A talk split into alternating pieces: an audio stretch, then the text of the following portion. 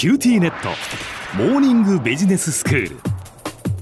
今日の講師は九州大学ビジネススクールでロジスティクス国際経営がご専門の星野博先生です。よろしくお願いいたします。よろしくお願いします。先生今日はどういうお話でしょうか？はい。あの小浜さん2000年問題っていう言葉を覚えていらっしゃいますか？あはいはい。はい、あの西暦2000年にコンピューターが年号を正しく認識しなくなるためにシステムの誤作動が起こると、うん、まあ、それによっていろんなこう社会に問題が起こるって言われてたんですけど、うん、僕は企業にいた時にこの2000年問題を対応してたんですけど今ですね注目されているのは2024年問題なんですね。えそうなんですか？2024年問題、はい、いや全然わからないご存知ないですか、はい、2024年といえばもう来年のことなんですよね、うん、ですから今そこにある危機なんですけど今日はその2024年問題についてお話をしたいと思います。はい、はい、2024年問題ってな何ですか先生？あのまず2024年問題って何かって簡単に説明するとですね2024年の4月に働き方改革関連法によってトラックのドライバーの時間外労働時間に上限規制がかかるんですね。でそうするといろんなこう社会的な問題が発生する可能性があるということでそれは物流業界にとどまらないで社会的に大きなインパクトがあるんじゃないかっていうのが2024年問題なんです。へえそうなんですね。そのトラックドライバーの時間外労働に規制がかかる。まあそうなるとその1人当たりのその労働時間は減ると思うんですけどそのどのくらいじゃそれがその社会に影響を与えるのかっていうのがちょっとまだピンときてないんですが。ね、おそらく想像つかないと思うんですけど、えー、まずですねこのトラックの輸送なんですけど、はい、生活物資を含めてもう日本の貨物輸送ってトラック輸送に大きく依存してるんですよね。うんえー、トンキロベースっていうのは1トンの貨物を1キロ運ぶっていうことなんですけどこれで言うと国内の貨物の5割がトラックで4割がフェリーだとかですね国内の内航船という船で。で最後5%程度は鉄道なんです。でそれが全体の貨物量になるとですね実に92%が営業用自家用のトラックで運ばれてるんですよね。そうですか。もうそれぐらいトラックっていうのがもう大事な役割を果たしてるっていうことなんですね。そうなんです。そうするとそれがどう影響するかなんですけど、例えばスーパーマーケットに行っていつもこう新鮮な野菜だとか商品が購入できるとか、例えばコンビニでお昼時に行ってもですね、あんまりこうお弁当だとかおにぎりの欠品がないとか、あるいはオンラインで購入した商品が宅配便で指定の期日に配達されるっていうのはこれも当たり前ですよね。えー、まあ、こういう日常生活の当たり前のことっていうのは実はこれトラック輸送が支えてるんですね。うん、でこういうトラックがですね生活物資だとか産業関連の貨物全般をですね担っているとすればこのトラックドライバーの勤務時間が短縮されるともうドライバー不足に陥ってしまうんですよね。そうですね。もう私たちも当たり前にそのサービスを提供してもらってますけれどもそこに支障が出る可能性があるっていうことですね。そうです。じゃあなんでなんですけど、ええ、なんでっていう理由が3つぐらいこうお話をしたいんですけど、はい、まず1番目に来年2024年4月にトラックドライバーの時間外労働っていうのがですね年間960時間に制限されるんですね。うん、でこれは2019年に施行された働き方改革関連法の一環なんですけれども、まあ、トラックドライバーの人たちには労働環境というのが改善されるこれはすごくいい話なんですね。えー、いい話なんですけれどもそうなると時間外労働が制約されると1人当たりの走行距離が短くなって、はい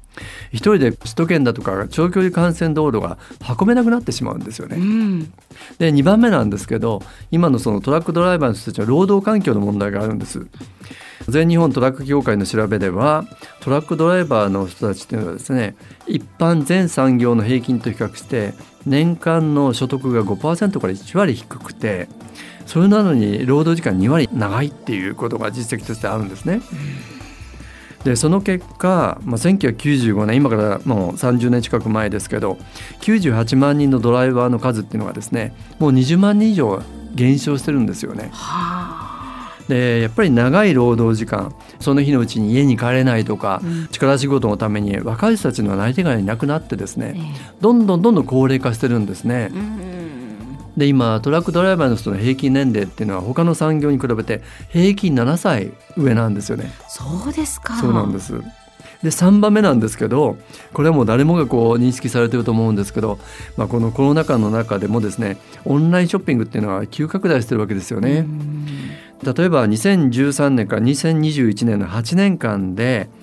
オンラインショッピング EC 市場って倍増してるんですよね。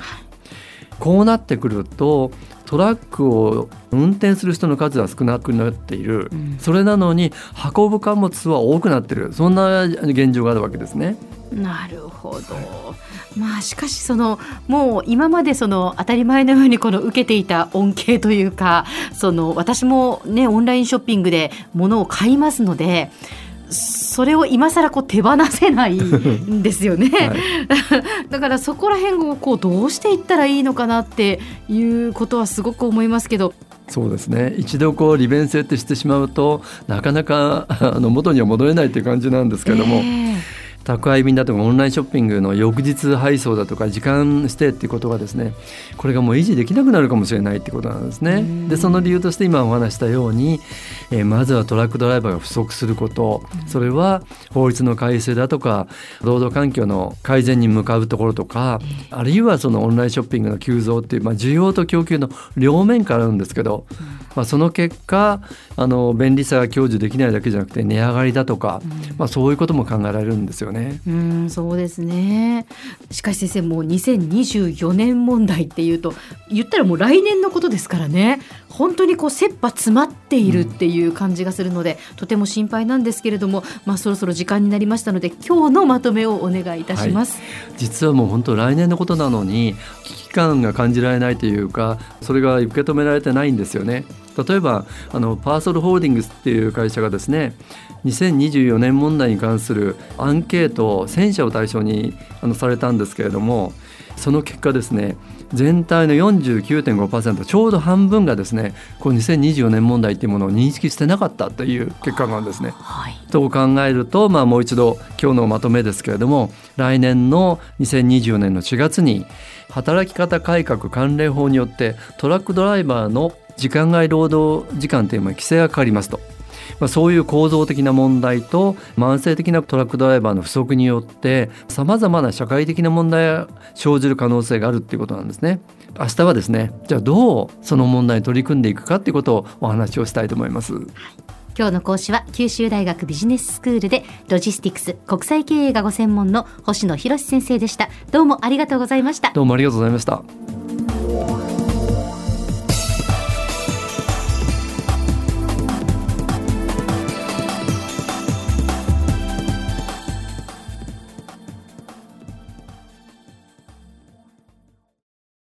QTnet。お乗り換えのご案内です。毎月のスマホ代が高いと思われているお客様 QTモバイルにお乗り換えください。あなた乗り換えるわよ。お父さん早く。乗り換えるなら今格安スマホの QTモバイル